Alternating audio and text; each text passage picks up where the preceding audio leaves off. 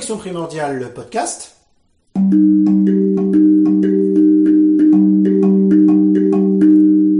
Santé, mouvement, réflexes primordiaux, mode de vie, périnatalité. Avec Paul Landon Et Ludivine Vaubry, du centre de formation Le Plaisir d'apprendre, www.apprendre.org.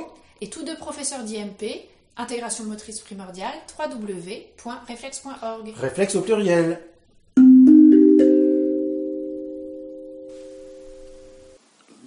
Bonjour Ludivine. Bonjour Paul. Bienvenue à tous pour ce nouveau podcast Connexion primordiale. Aujourd'hui, dans ce numéro, nous allons parler de la philosophie éducative de l'IMP, l'intégration motrice primordiale, et de son code de déontologie. On pense que ça peut intéresser évidemment les professionnels de l'IMP qui connaissent ce code de déontologie mais qui n'ont pas forcément eu une explication euh, détaillée, et puis toute personne qui se forme à l'IMP et toute personne qui s'intéresse à l'IMP, n'est-ce pas? Oui, ouais, même qui veut recevoir euh, une séance d'IMP et savoir un petit peu à quoi s'attendre justement, euh, comment elle va être entre guillemets traitée par euh, l'accompagnant, le praticien en IMP, on l'appelle l'accompagnant en IMP, mais on va revenir un petit peu sur ce terme, accompagnant sûrement. Voilà. Voilà, donc c'est assez l'idée. Ce qu'on se propose de faire, c'est Ludivine, tu lis euh, chaque ligne, on va prendre notre code de déontologie de l'IMP, et puis on va les commenter Oui, au fur et à mesure, et puis voir si ça génère des idées, un débat, un dialogue autour de ça. Donc ce code de déontologie, il dit en premier lieu, Alors, l'accompagnant, l'accompagnante en IMP reconnaît et accepte l'intelligence innée de chaque individu. voilà, ça la première chose, l'intelligence innée de chaque individu, ça va tout de suite expliquer le terme d'accompagnant. C'est-à-dire que nous, on n'est pas, on se positionne pas comme un thérapeute, on se positionne pas comme un enseignant, comme un pédagogue. On n'est pas là pour apporter un savoir, une connaissance, des conseils, une solution à la personne qui vient nous voir.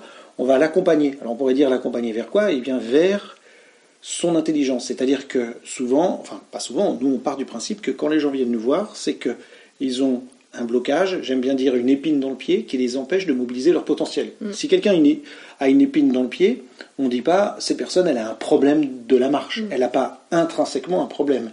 Il y a extrinsèquement quelque chose qui la gêne pour marcher. Donc elle ne peut pas exprimer son potentiel de marche. Ben, nous, nous pensons en IMP que les gens qui ont des difficultés, qu'elles soient de type corporel, émotionnel, relationnel, euh, cognitive, lecture, écriture, apprentissage, concentration, etc., sont des personnes qui n'ont pas accès à leur potentiel parce que nous pensons que par nature, l'être humain qui est bien développé et qui a bien intégré ses réflexes archaïques et tout son fonctionnement euh, programmé dans son ADN en quelque sorte, a un haut potentiel d'apprentissage, de relation, d'empathie, de communication, etc. De etc. mouvement. De mouvement, voilà, bien sûr, de, de, de, de capacité corporelle, de mobilité, de mouvement.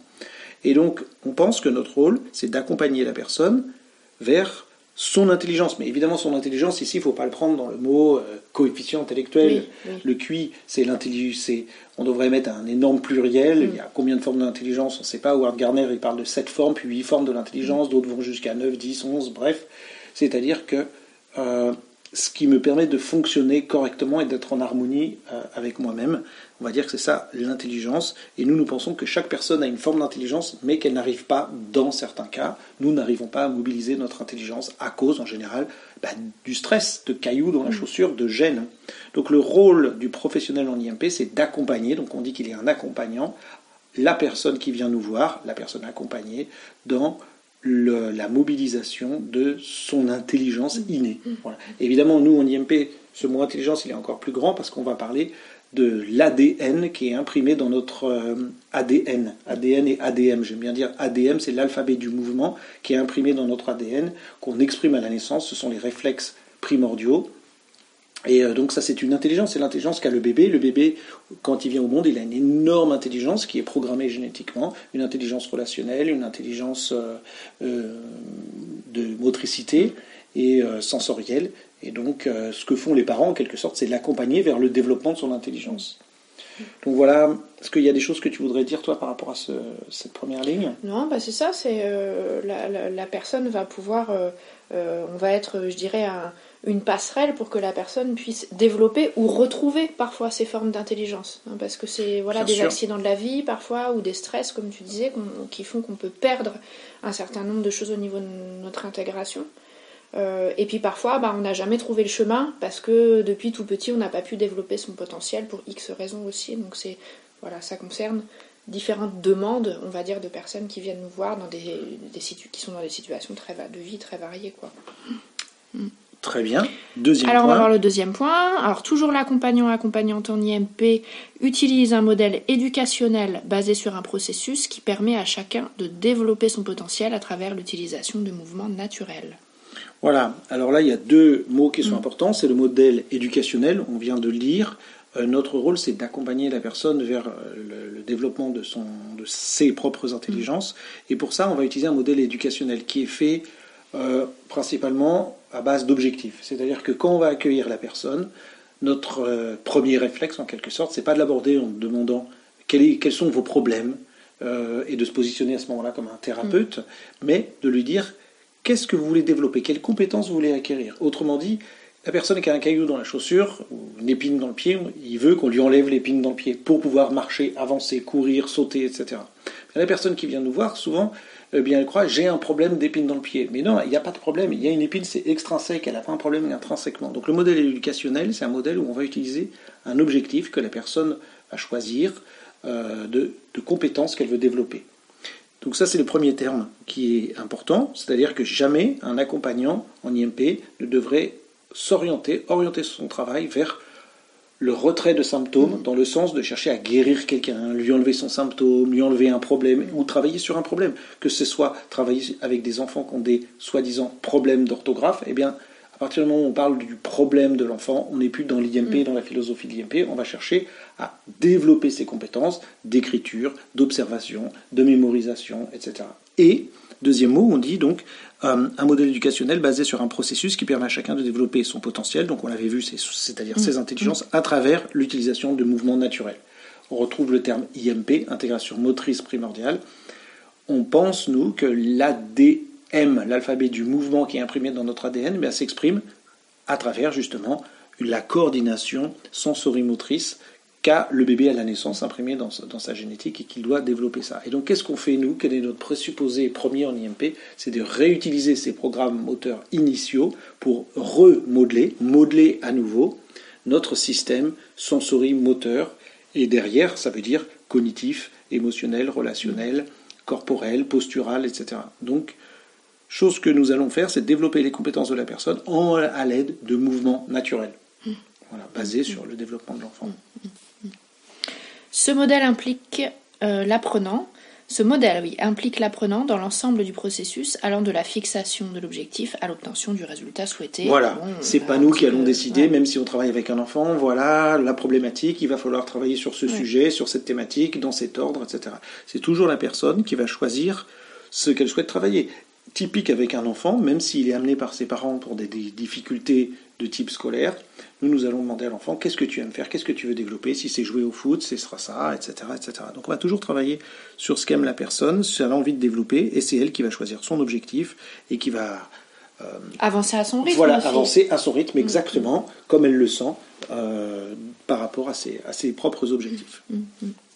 L'accompagnant fournit un soutien et un espace sécurisant et sans jugement afin de permettre à l'apprenant de développer son potentiel. Voilà, il y a à mon avis pas grand-chose à dire là-dessus, c'est évident. Nous, on offre un espace, on n'est pas là pour juger la personne, pour lui donner des conseils, pour lui dire non, c'est pas bien, oui, faites ceci, mm. non, faites pas cela. C'est comment voulez-vous vous sentir, qu'est-ce que vous voulez développer dans votre vie, quelles compétences vous voulez acquérir, et on doit offrir une sécurité, c'est-à-dire que quoi que ce soit que la personne veuille ou va exprimer physiquement, émotionnellement, intellectuellement ou quoi que ce soit, on est là pour accueillir et offrir cet espace sécurisant. Si la personne ne se sent pas en sécurité, un enfant, un adulte, une personne âgée, une personne en situation de, handicap ou quoi, si elle ne se sent pas en sécurité, on est sous stress. Mm. Et si on est sous stress, on ne peut pas avancer. Pourquoi? Parce qu'il y a des mécanismes d'autodéfense qui se mettent en route. Donc notre rôle, c'est sécuriser, que la personne se sente bien, et avant tout, ça veut dire aucun jugement de notre part, mm. aucune critique de notre part. Un modèle basé sur le soutien, l'encouragement, et tout simplement, c'est ce mot que moi j'ai choisi, d'accompagner. On est un accompagnant, on accompagne, on soutient la personne dans, son mm-hmm. travail. Dans la mesure où c'est la personne qui choisit aussi les différents outils, dans les différents outils qu'on lui propose, ça participe aussi au climat de sécurité, c'est-à-dire que la personne ne va pas se retrouver en difficulté de réaliser des procédures particulières avec lesquelles elle serait pas en accord, ou elle serait Non, pas prête, oui, ou elle n'aurait pas la, le- le- la maturité corporelle, Mm. je dirais, pour pouvoir euh, accéder à ce qu'on lui demande. Donc je pense que ça va ensemble ces deux concepts-là, hein, que ce- c'est la personne qui est l'individu qui est vraiment au cœur du processus et qui fait des choix éclairés, ça participe à sa, Tout à fait. à sa, à sa sécurité intérieure, à son sentiment de, de confiance, quoi. Oui.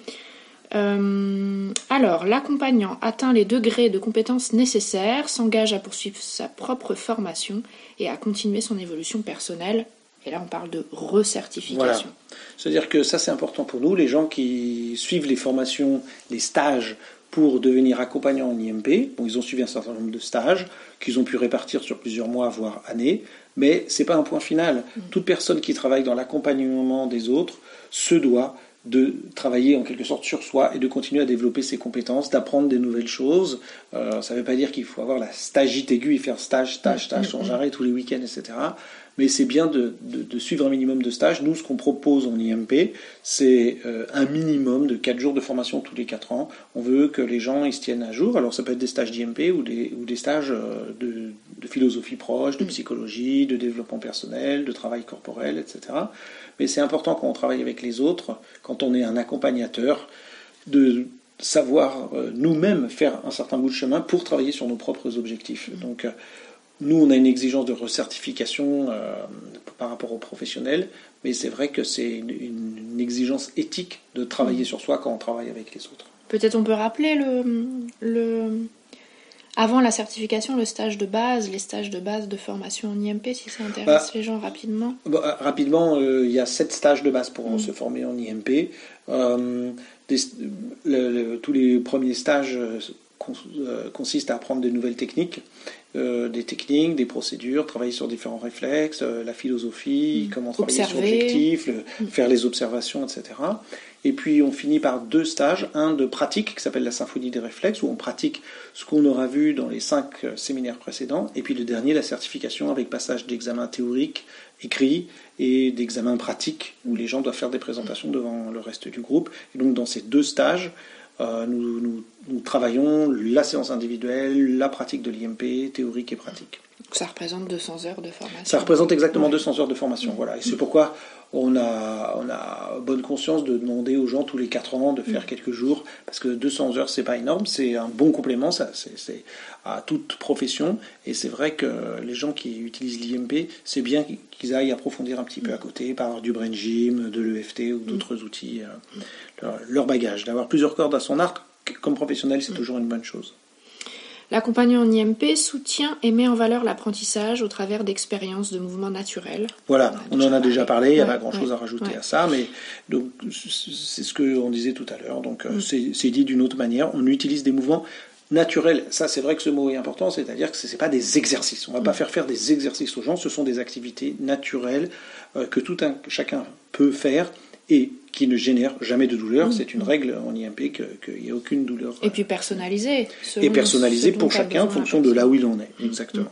Donc, Euh, voilà, il communique avec ses étudiants, ses clients et ses pairs d'une manière honorable et respectueuse. Bon, un grand classique. de Voilà, un grand classique qu'il faut dans un code de déontologie. de même que le suivant. Ouais, respecte la confidentialité, les sujets délicats abordés en cours ou en séance individuelle ne doivent pas être divulgués.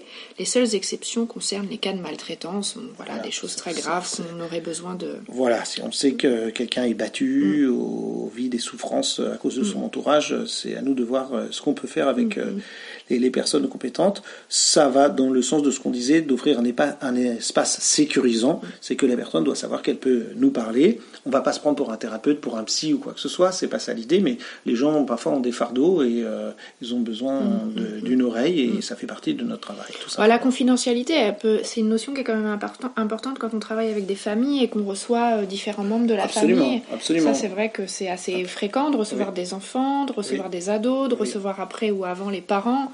Et c'est vrai que ça peut arriver vite, parfois, quand on n'a pas ça en tête, de, de, de briser un petit peu la confiance de quelqu'un. euh, Tout à voilà. fait, Donc, tout euh, à fait. on a ça en tête un petit peu. Mm. Tout à fait. Autre grand classique. Voilà, l'accompagnant respecte les droits et l'égalité entre toutes les personnes, quel que soit leur sexe, origine ethnique confession religieuse, préférence politique ou niveau social. Voilà. Ce que je veux dire par rapport à ça, c'est que ça ne dit pas qu'on est obligé de travailler avec tout le monde. Je m'explique. Euh, on ne refuse pas quelqu'un pour une raison de ce type-là, bien sûr, mais ça nous arrive à tous en tant que professionnels de recevoir quelqu'un et de se dire cette personne-là, ça va pas marcher avec nous Mm. parce que, euh, bah, comme on dit, on n'a pas les atomes crochus Mm, mm. ou parce que euh, on sent qu'on ça ne pourra pas avancer, qu'on n'est pas bien avec la personne et que c'est aussi de notre devoir de dire j'ai des limites et là je sens que je peux Ouais. pas travailler avec ces personnes et de, les- et de la rediriger. Et je me rappelle un jour une dame qui m'avait téléphoné et qui me dit voilà je vous appelle parce que euh, j'ai la sclérose en plaques et je voudrais que vous me guérissiez de la sclérose en plaques. Je dis euh, Madame, moi je travaille pas sur la sclérose en plaques, je suis pas thérapeute, je suis pas médecin, je suis pas qualifié, euh, je peux pas vous guérir de votre sclérose en plaques. En revanche, si vous avez des objectifs pour vous aider à mieux gérer votre euh, pathologie, gérer votre stress, vous sentir mieux, plus confiance en vous, plus d'énergie, etc. je suis disposé à travailler sur des objectifs euh, autour de cela. Mm. Euh, et la dame insistait au téléphone, non, non, non, moi j'ai la sclérose en plaques, euh, je veux que vous me soigniez la sclérose en plaques. Et c'était impossible Mm, de lui mm. faire comprendre ce travail sur objectif en lui demandant, mais il y a des choses positives que vous voulez développer, acquérir, des compétences. C'était pas l'élan qu'elle avait. C'était pas son sa élan, elle était malade et Mm. je le comprends, elle était en souffrance et elle voulait se- se débarrasser de cette souffrance. Et donc j'ai refusé de recevoir Mm. cette dame en disant je suis désolé, je peux pas, je peux pas vous recevoir.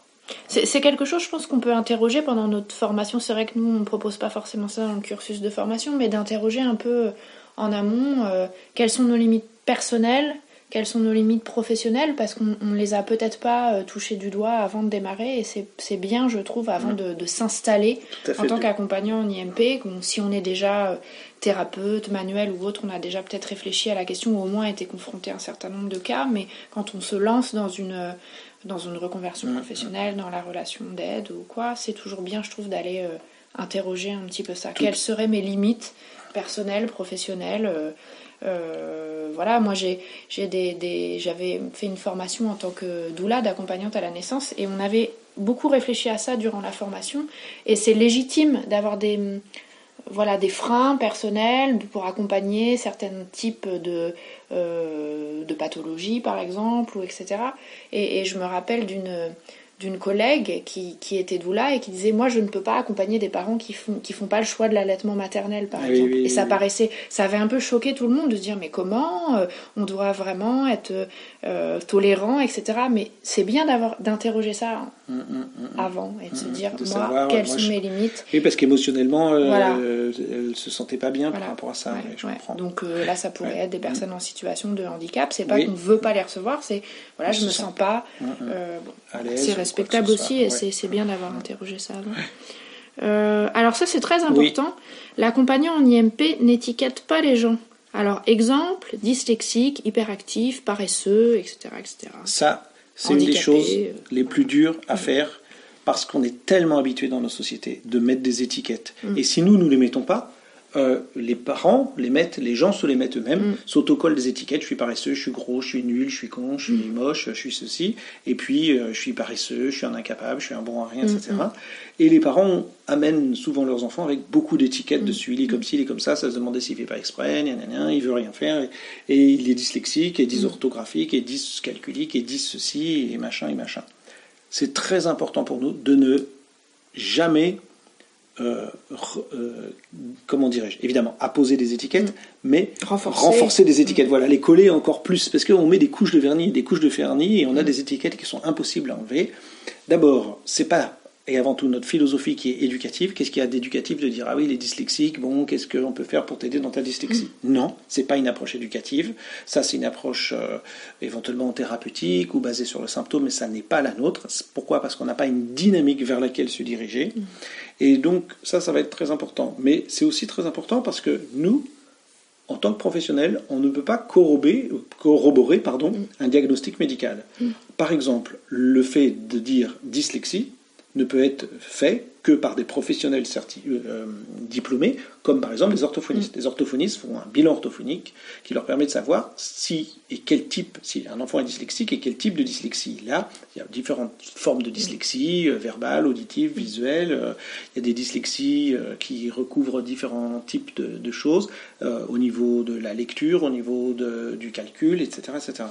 Et si moi j'écris dans mes papiers où je dis ah oui il est dyslexique d'accord et que je marque dans mon papier enfant dyslexique et même si je mets que c'était, cette dyslexie a été faite par un, par une orthophoniste, eh ben, en quelque sorte, je confirme ce diagnostic. Et c'est pas du tout mon approche. Et en quoi ça m'intéresse de marquer dans mes tablettes que l'enfant est dyslexique ou que la personne est paresseuse ou ceci et cela? Je ne fais que prendre des étiquettes qui ne me permettent d'y voir absolument pas plus clair, qui euh, au mieux me mettent des idées dans la tête et au pire va orienter mon travail et je ne serai pas neutre dans mon travail, j'aurai des idées derrière la tête et c'est pas du tout une bonne chose. Alors que quand j'aborde la personne, dès on l'a dit, un premier code de chose dans le code de déontologie, avec euh, accepter l'intelligence de la personne, ça veut dire quel caillou vous avez dans la chaussure, ok, j'enlève le caillou, qu'est-ce que vous voudriez faire? Je voudrais marcher. Bon, j'avais pas un problème, le caillou n'est pas un problème. C'est une gêne, c'est quelque chose qui est venu extrinsèque à moi et pas intrinsèque. Quand je dis je suis dyslexique ou il est dyslexique, mmh. avec le verbe être, avec le verbe être, voilà, ça devient quelque chose lié à mon identité mmh. et ça devient une étiquette très difficile à décoller mmh. et ça devient un état de fait. Et nous, ça nous intéresse pas. Ce qui va nous intéresser, c'est pas cet état de, de fait intrinsèque, c'est de faire comprendre que les problèmes, c'est extrinsèque à nous, mais nous, on doit avoir une direction dans laquelle se diriger. Qu'est-ce que j'ai envie de développer? Compétences. Voilà, c'est ça. Oui, parce que sinon, c'est vrai que c'est très enfermant sinon, pour la personne et pour nous-mêmes, tu l'as bien dit. mais pour nous-mêmes. Pour nous-mêmes, parce que c'est vrai que moi, quand je relis mes notes, j'aime bien avoir des choses, par exemple, bon, je reçois beaucoup d'enfants, euh, voilà, aime euh, telle activité, ça, ça me renseigne beaucoup plus bien sur, sûr, voilà, ce que la personne aime faire. Voilà, ce mmh. que la personne aime faire, vers quoi elle veut se diriger, ça, c'est vraiment intéressant et et ça va être le moteur du travail qu'on va faire ensemble. Quand on rencontre quelqu'un qu'on fait connaissance de quelqu'un, un ami ou quoi, on ne va pas aborder cette personne, dire c'est quoi tes problèmes dans la vie, on va dire c'est quoi tes passions, qu'est-ce que tu aimes faire, et on va chercher des points communs l'un avec l'autre pour savoir qu'est-ce qu'on aime faire et pour savoir si on a des choses qu'on pourrait faire ensemble, développer. Moi l'idée c'est qu'on se positionne plus comme un coach. Un coach, euh, le coach il dit qu'est-ce que vous voulez obtenir, ça, et qu'est-ce qu'on met en place pour aller là-bas, c'est tout. C'est aller vers l'avant plutôt que regarder vers l'arrière tous les fardeaux que je traîne derrière moi. Et la situation de dyslexie, pour revenir sur cet exemple-là, elle est souvent abordée dans d'autres prises, enfin dans des prises en charge diverses que les mmh. enfants ont déjà par mmh. ailleurs. Et c'est vrai que c'est assez lourd mmh. de, pour l'enfant ou pour l'adulte d'entendre rabâcher comme ça sans cesse euh, ses problèmes et ce dont il veut se débarrasser. C'est vrai qu'au bout d'un moment, les personnes peuvent tourner un peu en rond. Et, euh, Ils ont parlé de leurs problèmes. Et c'est assez dévalorisant. Absolument, absolument, ouais, ouais. Ils ont déjà parlé des problèmes à plein de, gens, euh, orthophonistes, médecins, psychologues et autres. Donc s'ils viennent nous voir, c'est bien pour un autre discours. Donc, donc voilà. voilà. juste une dernière chose sur ce point-là.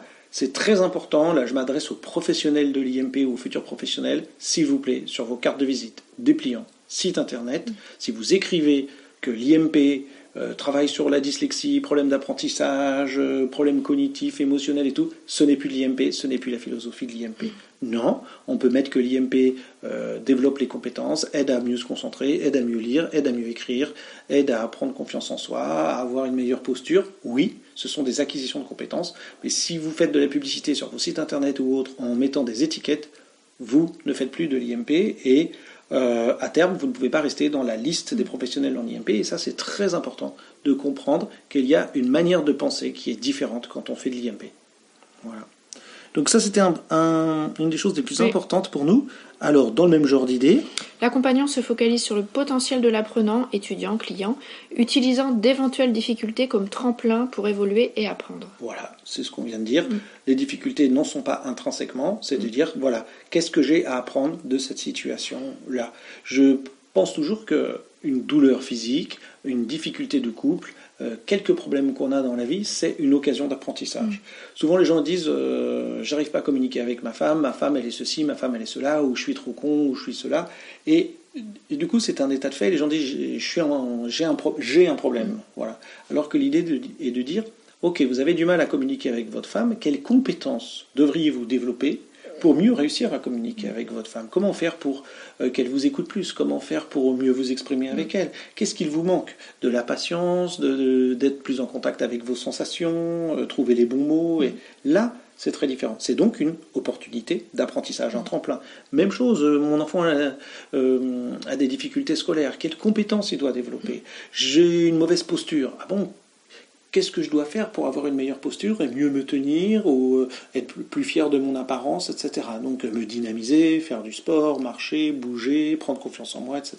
Mm. Donc encore une fois, les difficultés pour nous ne sont pas des difficultés, ce sont des tremplins parce que chaque difficulté, chaque blocage est une situation d'apprentissage dans lequel j'ai besoin de retrouver mm. accès à mon intelligence innée. On revient toujours à ça.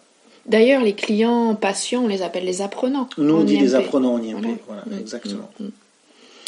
L'accompagnant en IMP utilise un modèle d'observation, n'accable pas son client de culpabilité ni de reproche, et favorise une communication ouverte. On a déjà abordé à peu près tous ces points. Hein. Le modèle d'observation, ça, c'est vrai que c'est et, de d'éducation à l'auto-observation. Oui, oui, ça c'est important cette, cette notion d'observation. Nous, on va pas faire une évaluation des gens, on va pas faire des tests, on va pas faire un bilan à proprement parler. On va observer.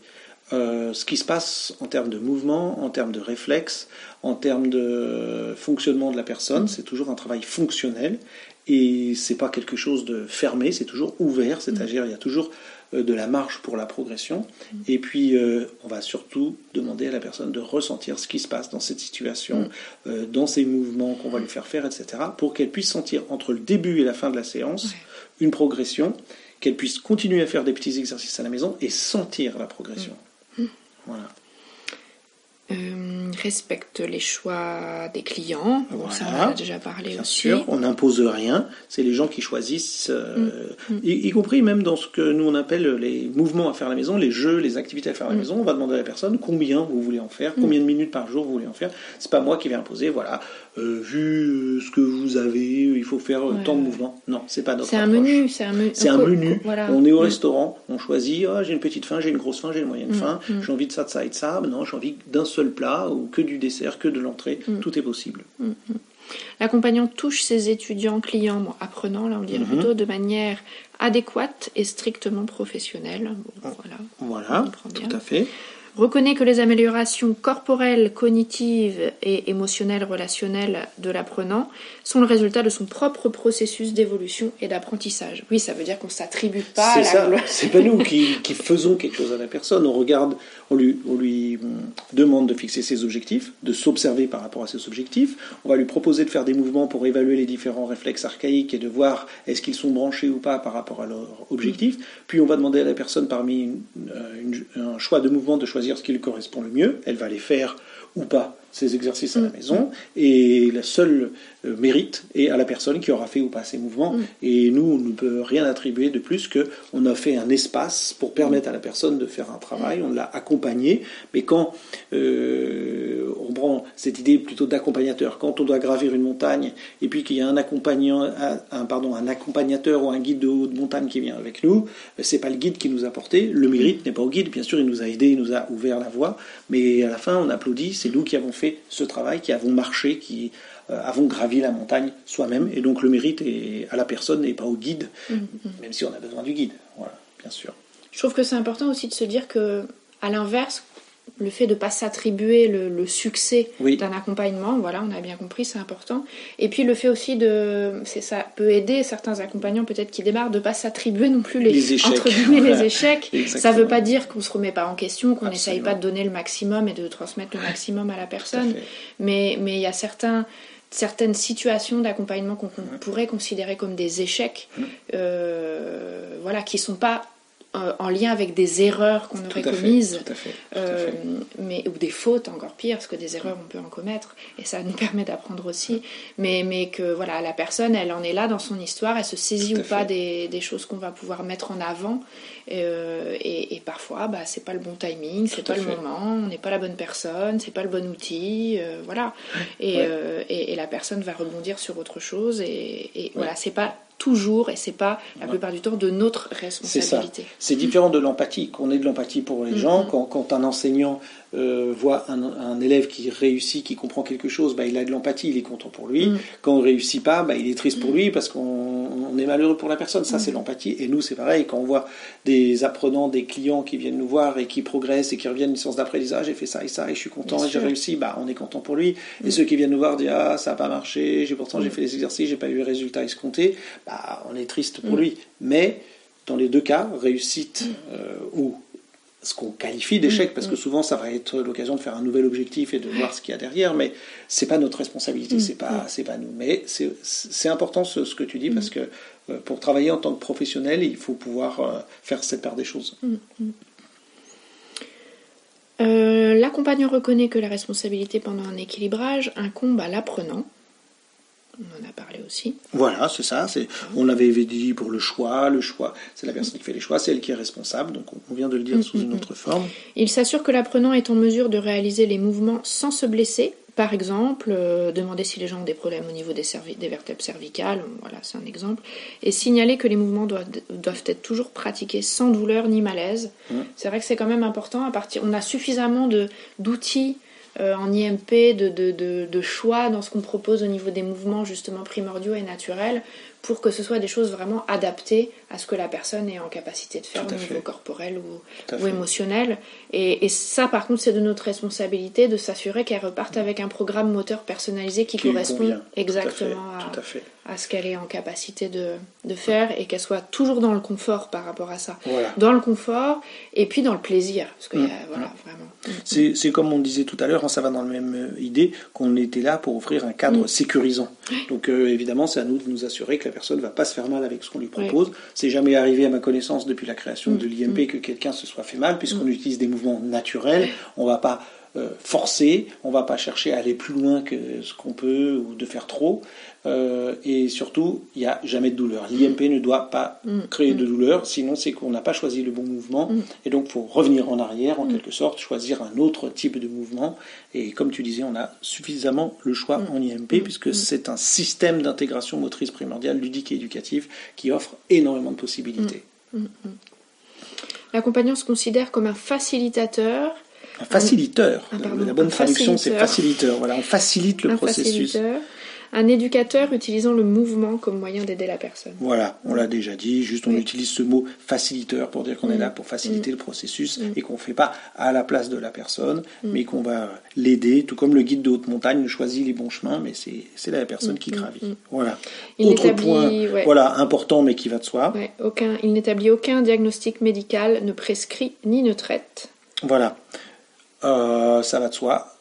Il est impossible qu'un professionnel en IMP euh, fasse une prescription médicale, euh, fasse un diagnostic médical, ne traite quelque pathologie, maladie que ce soit, puisque nous avons une approche éducative orientée vers des objectifs. Et si quelqu'un joue au thérapeute, joue au médecin, joue à l'apprenti sorcier, il est clair qu'il ne fait pas de l'IMP mm. et qu'il ne pourra pas rester euh, certifié apprenant en IMP. Et là, c'est quelque chose qui est très important pour nous parce que c'est contraire à la philosophie profonde de l'IMP qui est de travailler sur le potentiel de la personne. Donc quelqu'un qui aurait une activité de professionnel de santé ou qui prescrirait des choses par ailleurs, on lui conseille de vraiment que l'apprenant fasse bien la, distinction de qu'est-ce qu'on est en train de faire avec lui à ce moment-là est-ce que c'est un équilibrage en IMP Est-ce qu'on est dans euh, quelque chose de thérapeutique autre qui n'a bah. rien à voir Et de séparer peut-être les informations sur les sites internet, etc. Enfin, les voilà, et c'est-à-dire qu'il y, a plusieurs choses là derrière. Euh, bien sûr, il y a des tas de professionnels. On, forme la majorité de notre euh,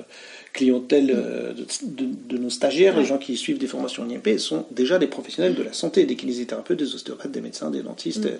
des orthophonistes et psychomotes, etc euh, on leur dit pas arrêtez de faire ce que vous faites, bien sûr, euh, mais il y a deux manières d'utiliser les mm. choses. Vous pouvez faire votre métier avec l'approche que vous aviez avant, et dans votre métier utiliser des outils qu'on a enseignés en IMP, faire des observations qu'on a vues des différents réflexes archaïques, et, utiliser les différents menus et méthodes proposées ou jeux. Mais si on fait ça dans le cadre qui était euh, le leur avant en tant que thérapeute, eh bien on reste comme avant, on ne fait pas de l'IMP à proprement parler, on utilise des techniques d'IMP, mais on n'est pas dans une séance mm. d'IMP. Quand on fait une séance d'IMP, obligatoirement, on part sur objectif, et là, on n'a pas la même casquette. Et c'est possible d'avoir plusieurs casquettes, d'avoir plusieurs cordes dans notre arc, mais c'est comme par exemple le kiné-ostéo, quand le kiné ostéopathe, eh bien, les gens viennent voir soit pour de la kinésithérapie, de la rééducation remboursée par la Sécu, soit pour une séance d'ostéopathie. Mm. Euh, et c'est pas la même chose, c'est deux casquettes différentes. Moi, je connais euh, des médecins aussi qui font homéopathie et acupuncture. Eh bien, ils font soit tu vas les voir pour une consultation en homéopathie, soit en acupuncture. Dans certains cas, bien sûr, ils peuvent utiliser les deux en complément. Mais ici, on peut utiliser les outils d'IMP dans son travail thérapeutique, mais à ce moment-là, on ne fait pas une séance d'IMP. Et donc les gens qui sont sur la liste des professionnels en IMP doivent, si les gens leur téléphonent en disant voilà j'ai besoin d'un équilibrage d'IMP, suivre cette philosophie éducative. Ça va? Oui, oui. Voilà, voilà, très bien.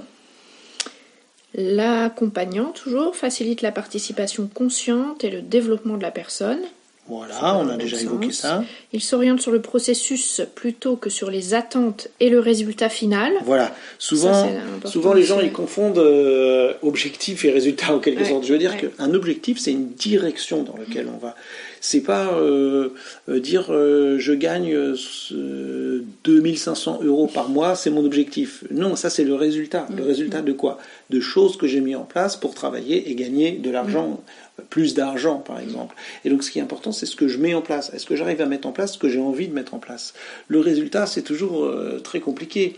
Euh, quand moi je travaille avec des enfants en difficulté scolaire qui ont un objectif d'améliorer leur orthographe, d'améliorer leur concentration, etc. Eh bien, euh, ça ne veut pas dire qu'il faut avoir 20 sur 20 ou 0. Il y a un processus d'amélioration, d'avoir des notes de, de, de- de mieux en mieux, d'aller vers plus de compréhension, plus de savoir, plus de concentration.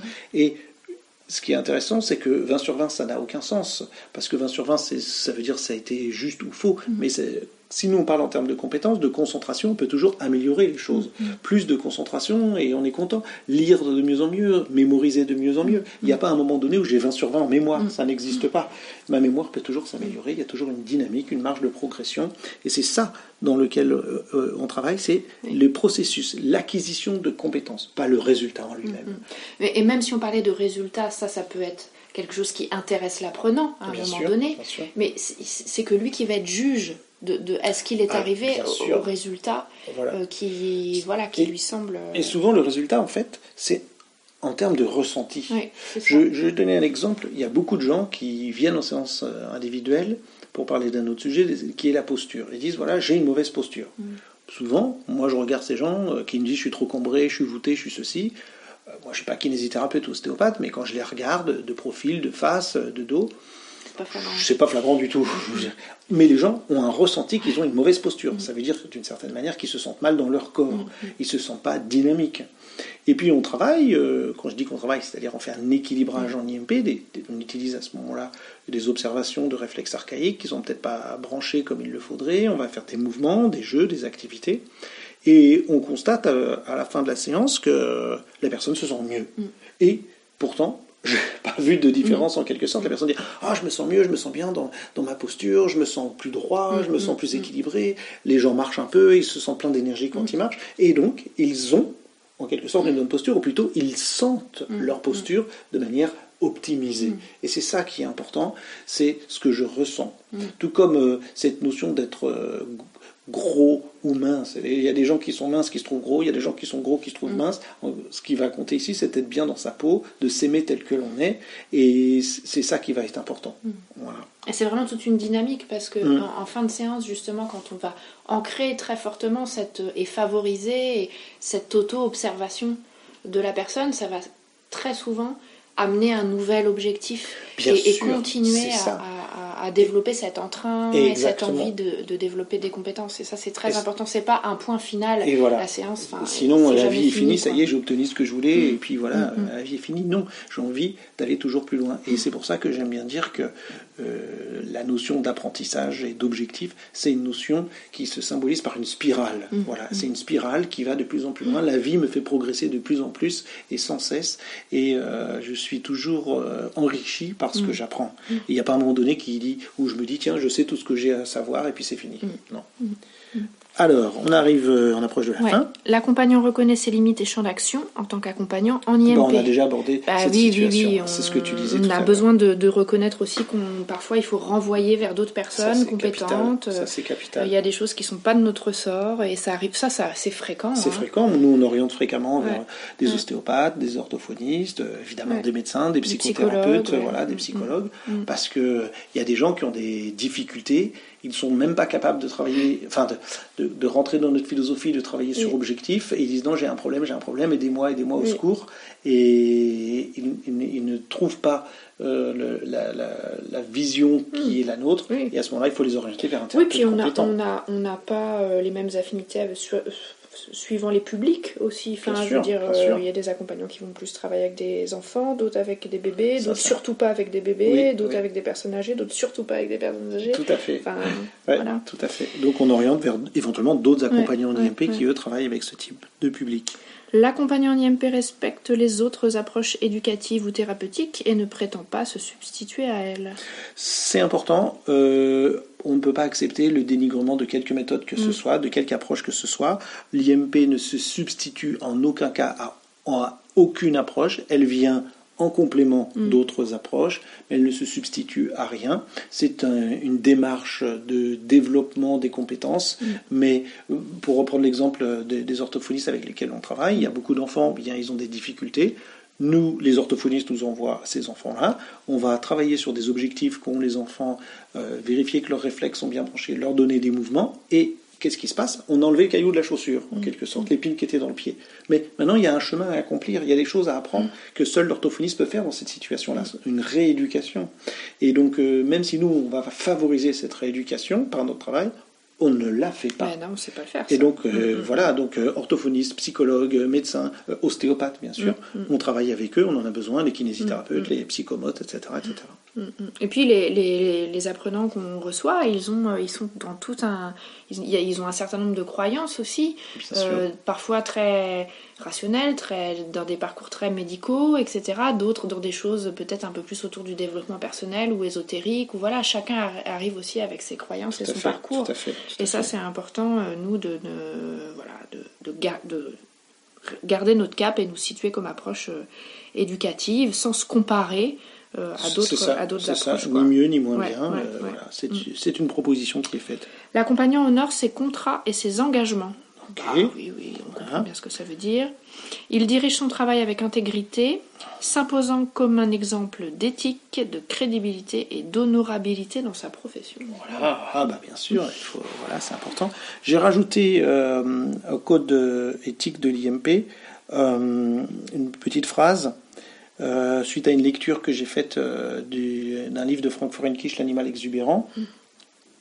Euh, n'encourage pas, l'accompagnant en IMP n'encourage pas ou n'utilise pas un modèle basé sur la carotte, c'est-à-dire des récompenses extrinsèques. Voilà, si tu fais bien tes exercices d'IMP, tu auras ceci ou tu auras cela. Si on est obligé de faire ça et de donner des carottes, des bons points, des récompenses, ça veut dire que, un, la personne n'a pas choisi ses objectifs, elle n'est donc pas motivée, et donc elle ne fera pas les exercices.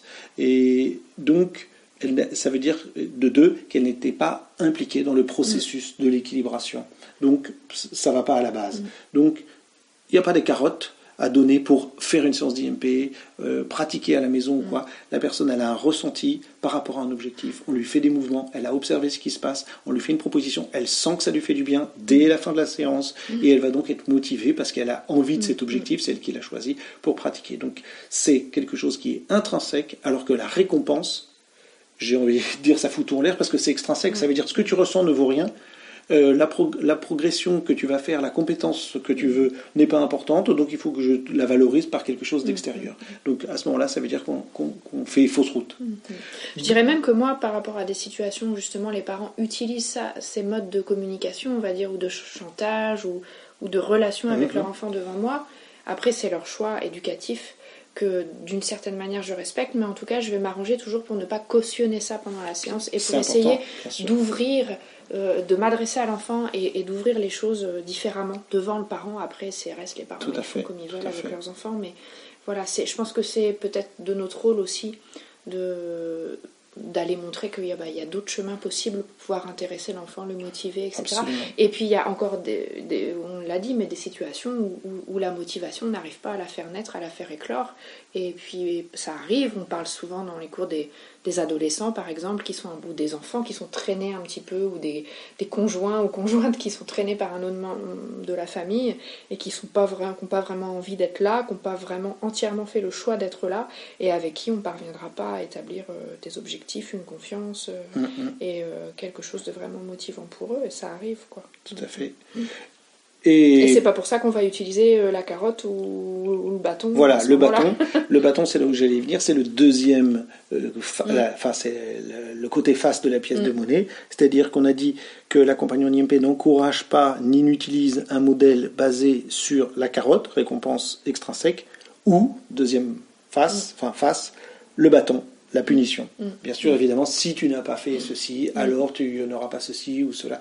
C'est pas du tout notre mm. approche, c'est pas une approche éducative. Carotte ou bâton n'est pas de l'éducation. Carotte ou bâton, c'est parce que je suis en échec et que je suis dans une approche qui est extrinsèque et pas intrinsèque. Je suis pas dans un processus de dynamisme, de développement personnel, de travail sur objectif et donc pas, pour revenir à la première phase, un processus éducatif une approche éducative, et donc ça veut dire qu'on n'est pas dans le développement de l'intelligence innée de la personne, puisqu'on est obligé de, de, de, faire carotte ou bâton. De conditionner. Voilà, de conditionner les choses, exactement. Donc voilà un petit peu, là on a, on a lu et commenté le code éthique déontologique de l'IMP qui reprend donc la philosophie éducative de l'intégration motrice primordiale. On espère que ça vous a apporté euh, des connaissances et puis une compréhension de, ce qu'on fait. Mm-hmm. Merci à tous. Et vous, vous étiez donc euh, au podcast Connexion Primordiale avec Paul et Ludivine. Merci beaucoup.